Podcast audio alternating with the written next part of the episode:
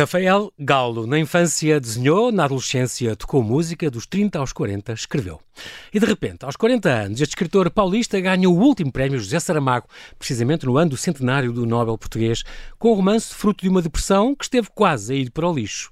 Dor Fantasma é uma história que agarra e perturba sobre um eterno desafinado no peito de quem não bate, nem nunca bateu, um coração. Nas palavras de Walter Ugumem, um livro brilhante, escrito com mão de maestro, disse Bruno Vieira Amaral, ambos vencedores prévios deste prémio. Olá, Rafael, e bem-ajas por ter aceitado este meu convite, em direto de São Paulo, no Brasil. Bem-vindo ao Observador. Sim, olá, João, obrigado. Boa tarde, boa noite a todos os ouvintes também. Obrigado por esse espaço. É um grande, é um grande prazer estar aqui a falar contigo. Este teu nome, Galo, Galo com dois L's, Rafael, é, é espanhol, é, é italiano, é o quê? Sim, na verdade é italiano, né? A minha família, okay. do lado do meu pai, mas os, os dois lados do, da, da, família do meu pai, a avó materna e paterna são italianos. Uhum. Olha, tu és, és um miúdo que sempre sonhou escrever e publicar um livro, portanto já tinhas este sonho, apesar de teres passado uh, pela, pela, banda desenhada, pelas histórias de quadrinhos, como vocês dizem no Brasil, uh, e ter passado também pela música, mas tinhas realmente este sonho de um dia escrever e, e, ter um livro publicado? Ou foi só quando começaste a escrever, lá para, lá para os 30 anos? É, eu, eu sempre tive essa relação com a criatividade, com esse mundo da imaginação, sabe?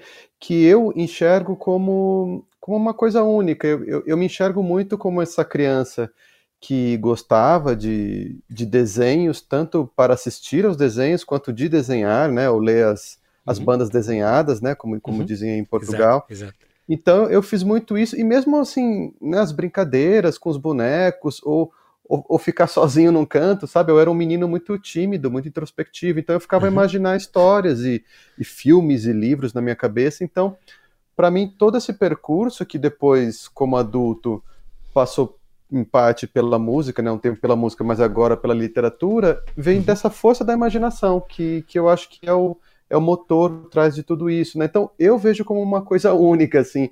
É, uhum. O Rafael, o escritor, é o mesmo menino que desenhava e é o mesmo jovem ou adolescente que queria ser um rockstar, queria ter uma banda, né? Para mim é tudo parte de uma mesma força. Uma força criativa, uma força criadora, tu tens muito. Estou-te a ver uh, uh, num canto, no, na tua escola, a imaginar personagens, uh, imagino que, fossem super-heróis, e já inventar histórias, e, e, mais tarde passaste isso também uh, uh, ao desenho, o que é muito curioso. Já lias muito também, desde, desde miúdo. Tens, tens estas referências, tu, o Drummond, a Clarice, o Machado, o Saramago, uh, Dulce Maria Cardoso, há muitos portugueses que tu segues e gostas. Também eras um leitor de, desde pequeno, desde que lembras? Bom, eu não fui aquele leitor prodígio, né, que mesmo muito pequeno já lê grandes obras ou clássicos. No começo eu lia muito até por conta das ilustrações, por eu gostar de desenhar, era aquilo a que eu mais me atentava. Mas claro, isso já começava também a me levar para os livros e para o texto. E foi só ali na época do vestibular, né, como a gente tem aqui no Brasil, uhum. da passagem da escola, do colégio para a universidade, que eu me tornei mais leitor. Eu já tinha interesse em outras artes e a literatura também entrou muito na minha vida, mas a princípio apenas como leitor e conhecedor mais daquilo que me apresentavam na escola, né, que são mais os clássicos, literatura brasileira, e também, pelo que eu via um pouco nos jornais, eu comecei a ler o José Saramago, comecei a conhecer ali que era o único escritor vivo que eu conhecia, eu acho. E só depois, quando eu publiquei meu livro, que eu passei a conhecer mais da literatura que é feita atualmente, e tanto aqui no Brasil como em outros países, em especial de Portugal, que eu sei que eu me tornei muito suspeito ao falar isso, mas que eu gosto muito da literatura portuguesa contemporânea, né? Então esses nomes que você citou, como Dulce Maria Cardoso, ou os outros premiados, né? Pelo Saramago. Peixoto, exatamente. O Walter Peixoto, o Walter Ugumã, o Bruno, sim, Bruno Vieira Amaral, sim, que me tornei o Gonçalo Tavares, me tornei um grande admirador dessas, dessas sim, pessoas. Sim. Engraçado, agora estás nesse, como tu lhe chamas, panteão pessoal. fazem, fazem parte do teu panteão pessoal e tu próprio disseste uma entrevista. Agora, eu próprio entrei no meu panteão pessoal porque faço parte de, desse grupo, é, é, extraordinário. Mas olha, tu chegaste a tirar um curso de design, certo? Sim, eu, eu comecei a, a, faculdade de, aqui a gente chama de design, né? Mas eu saí logo, assim, porque claramente não ia dar certo, assim. E para mim o desenho era realmente só um hobby, né? Então, a, essa coisa da, do, do, trabalho, da profissão, é, eu tenho, eu demorei para me encontrar assim, e talvez ainda me sinto me encontrando, né? Então é um, sim, é um percurso longo. É, é, engraçado porque a música então é que tomou conta da tua da tua formação. Uh, é muito giro porque uh, Rafael, não só leu o teu livro, eu li o teu livro e achei este este autor é um pianista virtuoso. Ninguém que saiba música a fundo, com, que não tenha um ouvido perfeito, eh, consegue escrever este livro. Porque tu descreves as músicas e as sensações das músicas, e música clássica, estamos a falar de música erudita, é extraordinário. E, no entanto, tu, é certo que também estudaste composição e regência, não foi? Na Universidade de São Paulo, e depois meios e processos audiovisuais, no mestrado que tu tiraste, especializaste em bandas sonoras do cinema brasileiro, era a tua dissertação. E, e, tocas, to, tocas eh, violão, não é? Tiveste esta banda, Psique, eh, tocavas covers e, e, Olha, olha, show a minha banda. é engraçado, mas e piano também, mas só, só que piano, aliás, aprendeste sozinho. Sim, sim. Bom, primeiro, muito obrigado por essas palavras, João. Mas, é, eu, eu vim da música popular, na verdade. Assim, a música MPB, clássica, claro. ela, ela, nem é o centro, assim, do, do meu universo. Mas eu acho que tem um, essa questão da pesquisa, né, do trabalho uhum. como escritor, que, que passa muito por essa por assumir outros papéis, né, e Sim. de repente conversar com pessoas e tentar é, entender o universo delas e, e, de uma certa forma usar uma, uma espécie de competência para tradução, assim, sabe, de tentar Sim. traduzir isso em palavras e claro, não é só palavras, né, no sentido do, do, do significado delas, mas uma, uma composição mesmo, né, que uhum. transmita isso, mas é curioso porque né, o, o, meu romance anterior, que é o Rebentar, que trata da mãe de um filho desaparecido, também acontecia muito isso quando as pessoas liam aqui no Brasil. Uhum. Né, de falar assim, mas você é um homem, nem tem filhos, né? Você escreve sobre uma, uma, uma, uma mulher exatamente. de mais idade. É, como você consegue, né? E eu acho que é, é, é, o nosso trabalho, né? Quer dizer, eu também converso com pessoas, né? Eu conversei com mães claro. é, que passaram por essa história no Rebentar, agora no Dor Fantasma eu conversei com muitas pessoas que passaram, inclusive, pelo tipo de incidente que, pelo Exatamente. qual o Rômulo passa. Então, Exatamente. há um aprendizado com essas pessoas também, não é? é? É, muito engraçado porque, porque falaste agora, já agora, deixamos aqui a dica deste este romance. Não é, foi o teu primeiro romance, O Rebentar, saído em 2015, o teu romance de estreia, que uh, uh, tu, tu aliás, que ganhaste logo um prémio, o Prémio São Paulo de Literatura, no ano seguinte, categoria de melhor livro do ano, autor estreante abaixo dos 40 anos. Um, e, uh, uh, e, é engraçado porque nessa altura tinhas concorrido uh, também ao Prémio, ao prémio Saramago, estamos a falar em 2017. Nessa altura tinhas 35 Sim. anos, estavas no limite de idade, realmente, no teu caso, Exato. é uma sorte extraordinária, tu tens a segunda oportunidade na vida, tu vais ter mais, porque mereces, Rafael. Mas tinhas aquele limite de idade, olha, a última, eu tinha aqui um romance, a última hipótese de concorrer ao Prémio Saramago, e concorreste e não ganhaste, ganhou também um brasileiro, Juliano Fuchs, com esta uhum. resistência. Uhum. E agora também aconteceu isso, com os 40 anos também subiram a, o, o, limite de idade, até aos, puseram até aos 40 e tu, olha, é mesmo a minha idade, eu tenho um romance inédito, vou concorrer. Mas eu acho que de todas as pessoas, ninguém, de todas as pessoas que esperavam que ganhasses, tu eras a última. Não esperavas de certeza. Sim. É uma, é uma história muito incrível, não é? E... Impressionante. Ela própria porque... é um romance. é. é. verdade, é verdade. Não, mas é, isto é só para, para, dar a dica. Eu queria falar disto já, e não, não, foi ao teu romance, mas que, queria falar disto por causa do Rebentar. Cá está o teu, o teu primeiro romance, romance estreia, que fala desta, desta mãe, Ângela, que tem, que tem este filho Filipe, que desapareceu sem deixar rasto, e, e, e, quando tinha 5 anos, e, e, ao fim, só ao fim de 30, depois de 3 décadas de luto, é que esta mãe desiste de esperar e a, abandona a esperança de, de rever este filho. É um romance muito marcante e estou a falar dele, uh, uh, Rafael, porque parece que ele vai ser editado cá também em Portugal, certo? Isso, né? Já está nos planos de, de ser uma edição aí em Portugal, deve ser por volta de outubro. Okay. Né? Inclusive vai ser uma nova edição aqui no Brasil também.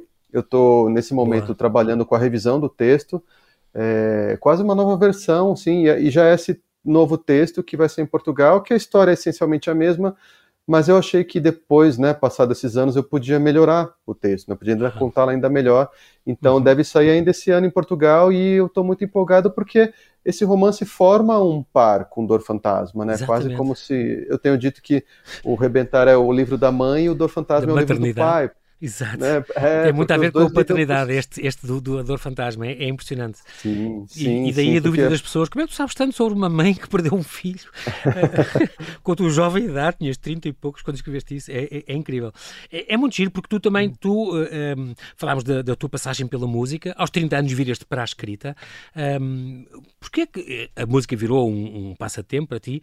Porquê a escrita? O que é que tu encontraste na, na parte da literatura como, como criação que te fez fixar e agora, uh, com mais este prémio, deu-te a certeza absoluta, não é? De que é um caminho que tu tens de continuar a, a, a prosseguir e com, com, com o sucesso que tens tido. Porquê a escrita? Sim, é uma boa pergunta, assim, porque eu tenho interesses em muitas artes, assim, né? Eu, eu, realmente gosto muito de música, apesar de hoje ser de fato só um passatempo, mas uhum. é, eu ouço música o tempo inteiro, eu escrevo ouvindo música e, okay. e, e, eu sinto que eu sempre tive uma relação participativa com essas coisas, assim mesmo, sabe? Eu, eu assisto um filme, por exemplo, e eu fico pensando como o filme poderia ter um final diferente, como, ou como poderia haver uma sequência, ou como poderia ser melhor de outra maneira, assim. Uhum. É realmente uma relação muito próxima com tudo isso.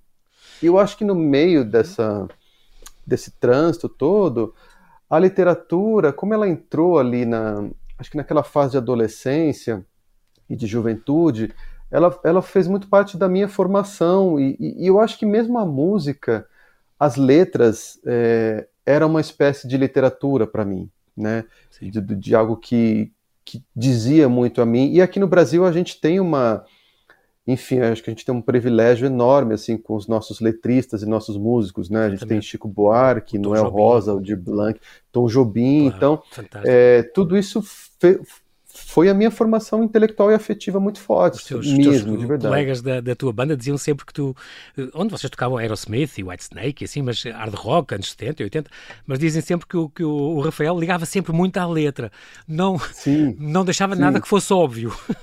Sim, sim, é, e aí, sim, depois teve uma época que até eu tive, tentei um trabalho autoral, mas assim, na área da MPB mesmo, né, e eu, eu sempre uhum. queria escrever, eu compunha, né, eu queria escrever letras que realmente tivessem algo diferente. Então, eu acho que a literatura quase que foi uma como se pudesse assim, bom, uma letra de uma canção, ela pode muita coisa com as palavras, mas ela tem que ali caber em três minutos, dois minutos, claro. já com todas as repetições, né? Claro. E de repente um livro, não, você pode ter centenas de páginas e aquilo se expande enormemente. Da forma como eu vejo hoje, assim, é, é uma forma de arte, uma forma de discurso, de dizer, que eu acho que ela é muito vasta, sabe, muito ampla. Eu sinto uma riqueza enorme, quase como se fosse assim, bom, eu posso agora escrever uma canção que ela não precisa durar três minutos, ela pode durar 300 páginas, né? E é, é quase como se isso fosse, nossa, então não que um livro seja melhor que uma canção, nada disso, mas quase como, ah, eu acho que isso aqui me acomoda muito melhor. Então, quando eu passei a escrever literatura, eu senti isso de uma forma muito potente. E eu falei, e, e depois, quando deu certo, né, que eu escrevi o livro, sim, sim. e também o primeiro livro ganhou um prêmio aqui no Brasil, foi publicado. Contos, Réveillon e outros dias. Descontos, isso, Réveillon e outros dias. Uhum. Isso. Foi aquele momento, assim, João, que eu, sabe, bati a mão na cabeça e falei, nossa, como é que eu não pensei isso Exato. antes, sabe? É, é isto mesmo. É, é, o veículo ideal para mim, né, Incrível, a literatura. Sim, claro que sim. E tu, a, eh, a música trouxe alguma influência, tu estudaste música e que falas muito disso, e és especialidade em bandas sonoras e tudo, tem, e tiveste uma banda, eh, tem alguma influência a música na tua escrita? Tu, tu, a tua escrita, de certo modo, tem, por exemplo, um refrão, ou tem qualquer coisa circular que faz... Uh, sentes que há essa influência da música? Sim, eu acho muito forte e acho que para além do. Acho que está mais ligado a isso, dessa, desse movimento cíclico né, que a música tem, que não é uhum. é o mais típico na literatura, que eu acho que está mais ligado até a isso do que talvez ao que é esperado, ou que é mais comum das pessoas. Ah, então o texto tem um ritmo, né, as frases têm um ritmo, alguma coisa assim, uma musicalidade. Eu até acho que tem, e outro dia eu vi uma entrevista do Chico Buarque com a uhum. Isabel Coutinho, Uhum. E, e, ele falou algo que eu, com o qual me identifiquei, que, que ele disse, bom, as pessoas leem, sentem um ritmo, mas eu não penso muito nisso, não é algo que eu fico, bom, então sim, agora... Sim, sim. Né, eu não pego o metrônomo e fico, bom, agora Exato. deixa eu ver o ritmo de cada frase aqui. É instintivo. Mas eu acho que tem, acho que tem um instinto aí de ritmo, é. porque eu vejo que às vezes eu estou mudando, alterando muito as frases e no fundo é um pouco esse ritmo que eu nem paro muito para pensar, mas que eu sinto Já de alguma maneira. Instintivamente, exatamente. Exatamente. Assim como quando eu toco música também, né? todo mundo que Sim. toca música não fica pensando o tempo inteiro, né? Já, claro, como, claro. como alguém que está tá no aprendizado da dança, que fica ali na cabeça, né? Exatamente. Dois para lá, dois para cá, dois já, lá. Já é maquinal, torna-se maquinal, não é? Já entra maquinal, exatamente. Olha, Rafael Legal, nós temos que fazer aqui um brevíssimo intervalo. Já voltamos à conversa. Até já.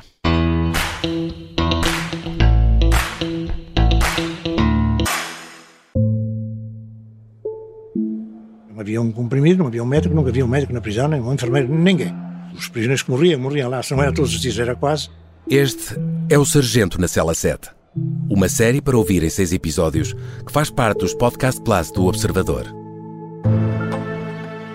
É um livrinho pequeno e, e fiz um código com base nesse livro.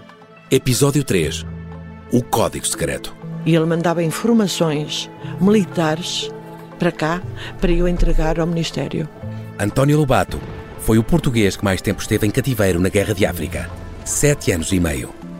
Pode acompanhar todas as semanas no site do Observador ou nas plataformas de podcast. Um novo episódio a cada terça-feira. Os Podcast Plus do Observador têm o apoio da Onda Automóveis.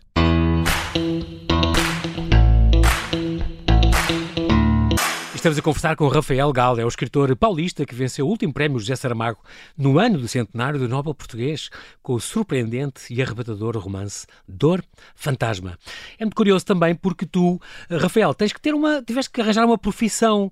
Uh, tu és, se não me engano, escrivão, ainda és escrivão no Tribunal de Justiça de São Paulo?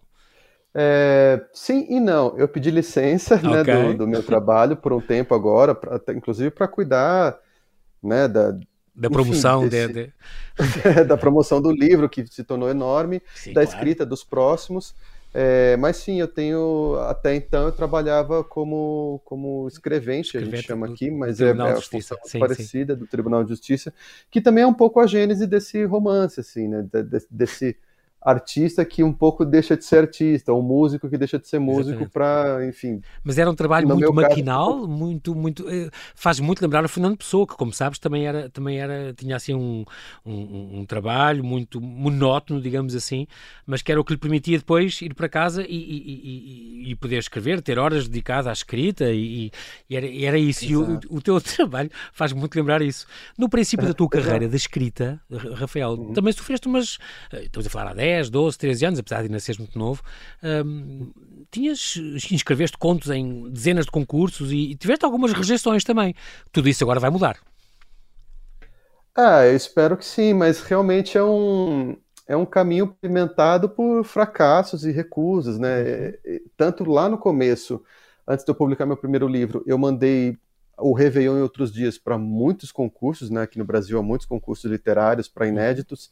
Eu mandei para dezenas deles, nunca uhum. ganhei nada, nem menção honrosa, honra ao mérito, como, como chamarem. Uhum. É, as editoras nenhuma quis, e, e, depois aconteceu, deu certo, né? Eu ganhei um prêmio, que era o que eu mais queria, Sesc, na verdade, exatamente.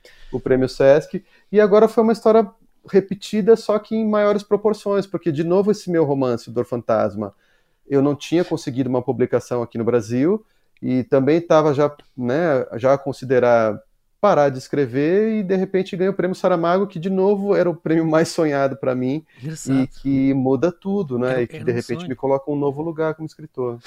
É muito curioso porque para ti sempre foi um sonho, um prémio que sempre sonhei ganhar, tu disseste numa, numa entrevista.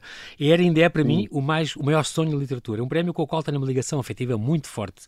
E de facto, quando a minha querida amiga Guilhermina Gomes, ela é editora e representante da Fundação Circuladores, te ligou, tu nem, a dizer que tinhas ganho, tu nem, nem atendeste ao princípio o telefone. Nem atendi, porque era um número desconhecido, né? Apareceu aquele número estranho no meu celular. E aqui no Brasil, né, no telemóvel, né? Aqui no Brasil, tem telefonado muito com só propagandas, telemarketing. É, sim, assim. muito. Cá também, cá também. Isso é uma praga. Aí também, não é? Sim, sim, então, sim, sim, sim. Aqui chegou um ponto que as pessoas hum, perderam o hábito de falar o É. telefone. Então, se, se é alguém conhecido, em geral manda uma mensagem, Exato. até pergunta, "Ah, posso te ligar? E você já sabe que é alguém que- Claro, claro. com quem você quer falar. Mas quando é um então, número desconhecido, as pessoas não atendem, qua- qua- quase nunca. é, então, eu vi aquele número e falei assim, ah, não vou atender, né? Mas, mas eu fiquei. Era um número muito diferente, né? E, então eu falei, aí eu fiz uma procura no Google, aí eu vi que o prefixo era de Portugal. Aí eu falei, Uhum. bom, acho que esse é melhor eu averiguar do que se trata. É claro que caíste de joelhos, riste e choraste. Isto aconteceu tudo quando ela te contou. Sim, sim, porque aí eu telefonei de volta e ela atendeu e, e aí ela, né, eu falei, olha, me telefonaram desse número e ela pergunta, bom, quem é? Eu falei, ah, Rafael. Ela falou, Rafael Galo? Eu falei, sim, e aí ela me contou e, e- e era, né, era uma manhã comum aqui, eu estava em casa, no meu trabalho, não, não há preparação nenhuma, assim, então É é, seu, um ninguém minuto antes, é, e um minuto antes não era, não era nada, eu não sabia, e dali a pouco eu era o vencedor do Prêmio Saramago, não podia contar para ninguém, tinha que guardar o segredo, Pois, só contaste E- à Babi e mais ninguém. só contei a Babi, a minha namorada, namorada, claro. e sim, e, Até tatuaste E aí- esta frase. e eu tatuei porque eu fiquei tão, assim, foi realmente uma bomba atômica emocional, e aí eu comecei a chorar descontroladamente, eu comecei a rir de forma descontrolada, eu disse coisas que eu não faço ideia do que eu disse para a Guilhermina, eu acho que ela Talvez ela tenha imaginado, bom, demos o prêmio para um louco, né? Vamos, vamos ver se a gente pode. Depois Mas deste romance falou- tão bom e tão, tão estruturado, e afinal. Não, é incrível. Mas Tu- aí ela falou isso, eu falei, nossa, eu não acredito. Eu Exato. acho que eu ficava falando todo momento, eu não acredito, eu não acredito. Ela falou, não, é seu e ninguém lhe tira. E essa é a única frase, João, que eu lembro exatamente como ela falou. Assim, foi o momento em que é, eu realizei mesmo né, Realizaste, o que havia exatamente, acontecido. E também me remeteu muito a essa história, porque eu estava muito mal, né? Eu lido com depressão, eu estava muito desanimado, eu estava quase exatamente. Isso, passei por muitas crises pessoais, eu estava quase não só abandonar a literatura, é, mas era um abandono de mim mesmo, né, também. Então, é, quando ela falou isso, eu falei assim, nossa, e, e é uma frase que pra gente aqui no Brasil soa diferente, né? Então ela realmente chamou a atenção. E eu falei, ah, meu, eu, eu preciso ter isso como um mote, sabe? De que ninguém pode me tirar certas coisas, né? Nem eu mesmo. Exato. Então eu falei, ah, vou tatuar essa frase porque eu que- eu quero lembrar dessa recuperação de Exatamente. força, porque é claro, no futuro, em algum momento, seja daqui a 10 ou 20 anos, eu vou passar de novo por crises, por desafios, por claro. desânimos, em algum momento isso vai acontecer. Então eu, eu quero ter esse recado para mim, eu quero poder fazer esse essa volta como alguém que rebobina, né, Exatamente, faz um rewind exatamente. de uma Rewind. fita e volta aquele momento e fala, lembra aquela bomba atômica que foi, sabe? Vamos ter uma Sim. amostra dessa bomba atômica na sua pele ainda. Tu, tu, se não tivesses, disseste uma vez, se, não, se eu não tivesse ganho o prémio José Saramago, o livro provavelmente ia para o lixo. Eu acho que tiveste a ideia que ias parar de escrever há muito tempo. Até já estavas a ver cursos de cerâmica e outras coisas. Mas, mas este, como tu dizes, este prémio salvou a minha carreira e salvou-me de mim mesmo. Estavas mesmo a afundar-te e, e- e muito importante. Como é, como é que tiveste esta ideia extraordinária? Eu não quero, eu quando falo deste livro e tenho divulgado muito este teu livro, Rafael, não conta a ninguém o que é que acontece ao, ao homem, eh, porque eu acho que, pronto, já vi muitas entrevistas em que revelam de quase tudo. E eu gosto, e, mas está muito bem escrito e vale a pena seguir, não é só a ideia da história, mas, mas eh, como é, que surgiu, como é que surgiu esta ideia deste virtuoso e exigente pianista que depois lhe acontece um acidente e a vida não pode continuar como ele, como ele desejaria? Isto veio de onde? Esta história que agarra tanto e que Sim. perturba tanto, como disse a Pilar Del Rio. Ah, obrigado. Essa, esse começo da criação ele é sempre muito nebuloso, assim, sabe, João? Então, depois até mesmo para mim é um pouco difícil saber o que, que veio primeiro, como é que aquilo, né, passou a ter forma. Mas eu acho que havia alguns temas com os quais eu queria trabalhar, como sempre há, né? E esses temas eles vão, eles formam uma espécie de pequena constelação que de repente eu percebo, bom, todos eles vão entrar nesse personagem. Então, um era desse artista que deixa de ser artista, Uhum. que tinha a ver com aquele meu momento de entrar num trabalho burocrático Uhum. e monótono, é, e, e que eu acho que remetia a, de novo, essa perda da, da identidade mesmo, né? Muito Mais do importante. que, ah, eu, eu mudei de trabalho, é eu mudei quem eu sou. O que é exato, o que é que sobra a um artista que de repente deixa de poder ser artista, não é? A Exatamente. questão da Então, identidade essa- é muito importante.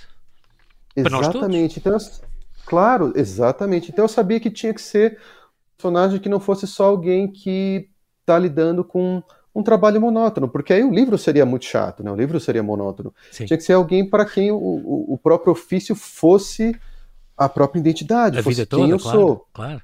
Exatamente. Então aí começou a surgir a figura desse grande músico, uhum. muito obstinado e, e, querendo alcançar a perfeição. E aí já começa a entrar num outro campo, que é esse do desempenho e esse de, é, de, de da perfeição e da excelência, Exatamente. do destaque serem uma régua com a qual medir não só o próprio trabalho, mas medir as pessoas mesmo, medir a si mesmo como pessoa e aos outros também.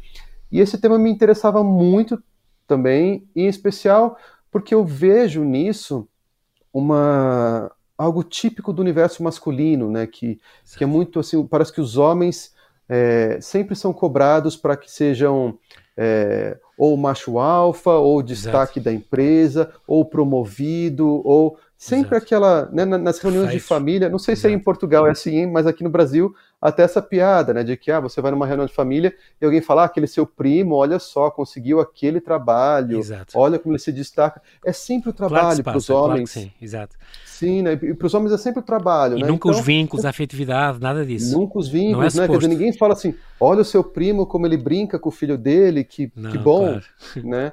Então, é pena, esses mas temas. Exato. Que, exatamente, que, que grande pena, mas não. Então, esses temas começaram a se cruzar, e quando eles. Esses dois, principalmente, que eu acho que são os, os pilares desse personagem, quando eles se encaixaram, eu falei assim: essa é a história que eu quero contar agora. Esse é o, esse é o Rômulo Castelo. Ele é ao mesmo tempo essa pessoa em que, que, que tem esse desempenho excelente, essa excelência perfeita, né, ou a perfeição, uhum. Uhum. mas por outro lado, todo o resto da vida emocional e afetiva dele é um desastre. Sim. E aí eu quero aproximar essas duas coisas. Então, como é que eu faço isso? E aí tem esse, o, o tal do incidente que vai colocar uhum. de vez em choque as duas coisas. Claro né? que sim, muito, muito curioso. Uh, este tema de identidade, tu falaste com, com muita razão. Há também, como já, já, também já aqui mencionaste, este tema da, mencionámos este tema da paternidade, tal como o rebentar, como tu disseste, é muita maternidade. Agora, há uma relação deste Rómulo, não só com, com o filho dele, mas com o pai. além disso, uh, uh, Alice, a questão do filho ser deficiente. Portanto, é, é, outro assunto que tu ainda trazes. O filho tem paralisia cerebral, quer dizer, ainda é mais uma coisa. O homem que, que luta pela perfeição e que está obcecado com a, a, perfeição e a excelência em tudo, é um professor muito exigente e é conhecido por, assim por causa disso, ser um professor de música na faculdade e tudo, e um grande uh, executante de música. Uh, e, e, tem mais esta coisa da deficiência. Tu também tu jogas com imensos conceitos uh, muito importantes, até porque é tudo num artista e a pessoa tem a ideia que às vezes que é um artista, um artista de excelência. Eh, nós temos sempre a ideia que é alguém liberal, que é alguém progressista, tem uma alma boa, mas não é o caso. Uhum, uhum. Sim, tens um sim. protagonista que, é, e... que é detestável. Sim. Isso é incrível. Nós estamos fascinados sim. a ler a vida de um gajo que é detestável. é bom, sim, é incrível, e... é diferente de tudo. Isso é, sim, isso é muito curioso é, você mencionar, João, porque é, é, isso já aconteceu mais de uma vez com as minhas histórias, que é de quando eu estou naquele período, né, do começo, tentando encontrar, bom, o que é esse personagem, que pode ser mil personagens diferentes, né, uhum. ou, ou, cercado por outros milhares de elementos, e eu fico naquela dúvida, né, eu fico, tá, tudo bem, tá, tem tudo isso, mas qual é, qual é a história, por onde ela vai, falta alguma coisa aí, e em geral aparece um personagem coadjuvante que faz esse encaixe final. E no caso do Dor Fantasma, foi esse filho também, né, que uhum. é o uhum. Franz. Exato. Que eu tava Franz, ali, por causa tá, do Franz bem. Liszt, claro. Por causa do Franz Liszt, que é uma homenagem, né, que o Rômulo faz ao, ao Liszt. E eu, e eu tava ali, tá, tudo bem, é um pianista, vai deixar de tocar piano, mas né, tem essa questão toda, os, uhum. os vínculos não são bons, mas e aí?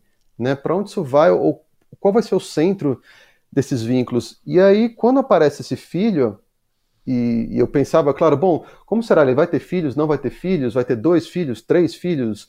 Né? Esses filhos correspondem ou não? Quando eu comecei a pensar isso, eu falei assim: olha, se ele tiver um filho que não corresponde Exatamente. em absoluto, que é, o, que é o oposto da perfeição, Exatamente.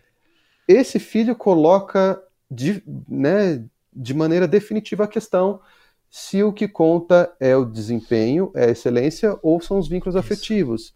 Porque o Rômulo como ele não corresponde a esse modelo, né, que o Rômulo, a régua do uhum, Rômulo, uhum, uhum. não vai ter vinculação nenhuma. Eu falei, opa, agora, agora sim temos um livro aí.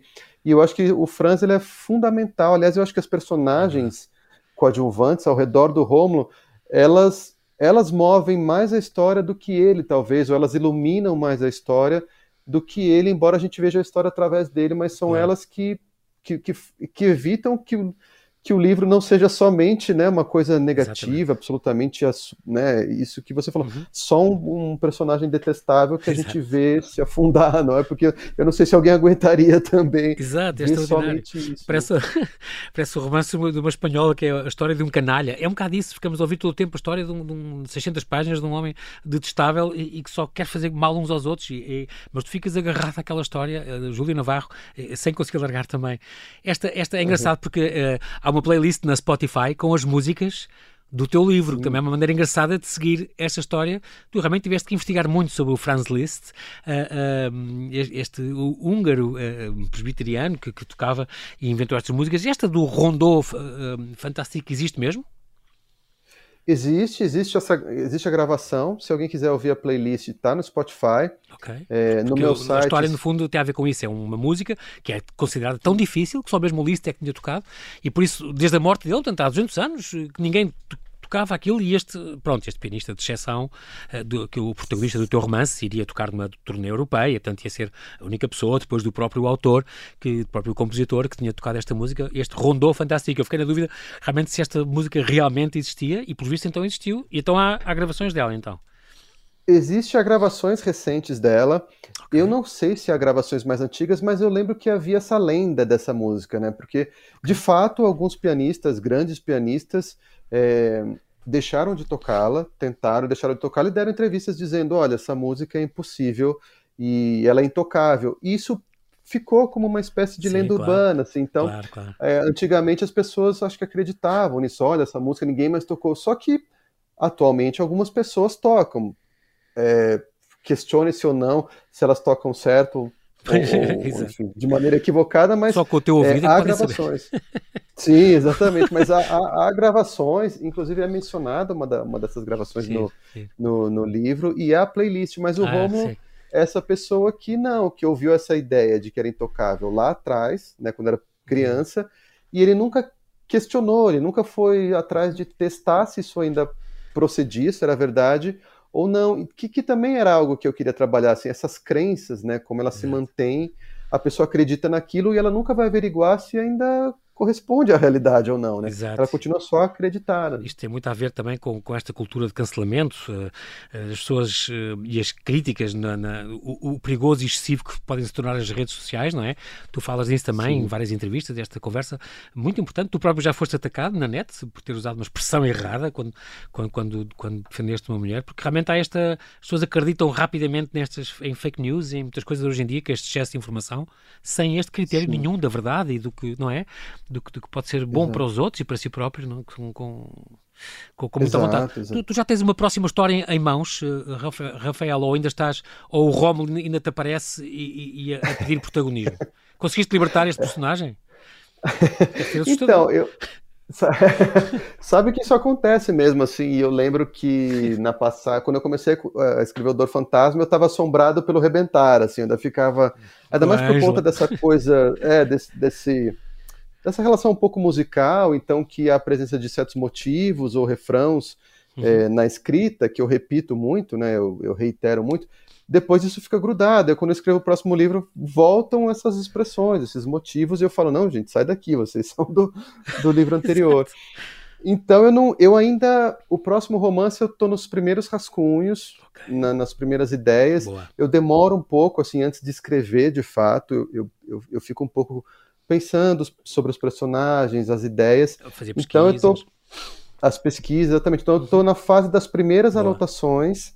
É, mas sim, eu já tenho um tema que, que para mim é o mais importante, na verdade. Assim, quando eu tenho um tema e eu começo a encontrar a forma das personagens, eu falo, bom, aqui aqui eu tenho uma história, né? E aqui essa e, aqui eu acho que essa história me importa a ponto de eu escrevê-la. Então esse momento eu já tenho. Né? Agora é só encontrar, enfim, quais são é, encontrar, por exemplo, qual vai ser o Franz desse livro, né? Qual vai ser okay. esse personagem uhum. coadjuvante que vai me dizer, olha, é isso aqui, aqui está o centro da questão desse livro. Né? Isso eu ainda não encontrei para o é, próximo. É engraçado porque eu, falta o ator secundário, digamos assim, para, para o Oscar. Exato. é engraçado Exato. porque tu, tu sentas um bocadinho, eh, tu dizes que inspiras-te nas tuas rebeliões íntimas e, portanto, coisas que te incomodam, fantasmas verdadeiros, não é? Digamos assim, que te perturbam. Exato e tu és a primeira pessoa a dizer: vá lá, tu assustas-me, perturbas, mexes comigo, senta-te aqui, vamos conversar. Olha, olhos nos olhos, tu consegues depois debater isso Sim. e não é fácil, mas consegues. Sim. E assim foi com Sim, este é... também. Sim, eu acho que esse, esse para mim é o, é o motivo principal, sabe? Tanto que é, é, esse próximo romance eu tinha algumas ideias já que eu uhum. vinha guardando desde anos atrás. E aí, quando eu recebi a notícia, né, aquela fase que eu chamo a fase do segredo, eu já sabia que eu tinha ganhado o prêmio Saramago, uhum. mas eu não podia contar para ninguém. Uhum. E aí eu, claro, já estava, né, voltei a ter ânimo completamente para escrever claro. o próximo livro.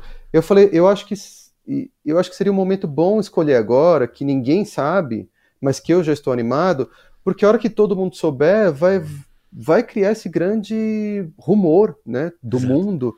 E, e, eu não quero ser influenciado por ele. Eu, eu acho que quando eu escrevo, eu quero voltar a ser aquele menino que fica no canto imaginando histórias. Exatamente. Eu não vou. Ah, agora eu quero corresponder porque todo mundo gostou. Exato. Que o, a, o pressão, a pressão do segundo livro deve ser brutal, não é? Sim. Nem por cima, os teus livros foram sempre premiados e agora este, então, com o Prémio Saramago, deve ser assim um, um certo peso nas é. costas.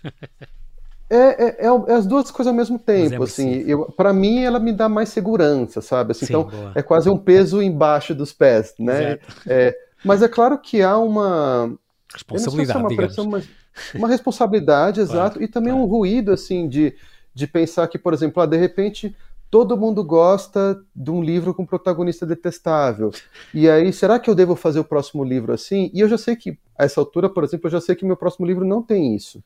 então foi bom ter escolhido isso antes para também não, não entrar em dúvidas, assim, né? Porque a gente começa a duvidar, né, de si claro. mesmo, assim, ou, ou do que a gente deveria fazer, né? Quando algo dá muito certo, você pensa, bom, será que eu não devo né? Será que realmente eu não devo dar valor a isso que eu fiz bem e fazer de novo? Ou não, isso eu já estou entrando numa esfera em que eu estou tentando agradar aos outros, né? Então foi bom escolher ali quando eu estava sozinho, porque isso também me deixou um pouco, claro. olha, não, eu já sei qual é a história e minha história é, tem que ser essa, a partir dessa rebelião íntima, porque é o melhor que eu posso oferecer, inclusive para os leitores, né? Quer dizer, em vez de eu tentar agradar e fazer um arremedo de tudo seja falarem bem sobre o livro, uhum. que amanhã depois as pessoas poderão receber e falar assim: ah, parece que ele quis repetir a fórmula, mas dessa vez não deu certo. Parece que né, ele, ele tentou fazer aquilo que todo mundo gostou, mas Exato. pareceu forçado agora. Exato. Eu prefiro assim. É receita, eu né? prefiro que as pessoas leiam e falem assim: ah, é muito diferente, não gosto, prefiro Dor Fantasma, mas senti que houve uma sinceridade no que eu exatamente, tentei fazer exatamente. e isso eu, isso eu garanto que vai ter. Vamos, vamos, vamos esperar por isso. Eu te confesso que estou um bocado ansioso e com muita vontade de ler. Rafael Galo, quero agradecer muito a tua disponibilidade em falar ao Observador aqui em direto de São Paulo. Parabéns pelo teu prémio mais que merecido. Fica aqui esta dica a quem nos ouve para este Dor Fantasma, editado pela Porta Editora, um grande, grande, grande romance que valeu a este paulista o prémio literário José Saramago 2022, logo no ano de centenário deste grande, grande escritor que ele também admira tanto. Ficamos então à espera de em outubro sair o Rebentar, ficando à espera que arrebente este Rebentar, é a história da Ângela e do Felipe. Até breve, voltaremos a falar então. Um grande abraço, Rafael. Abraço abraço, João. Muito obrigado.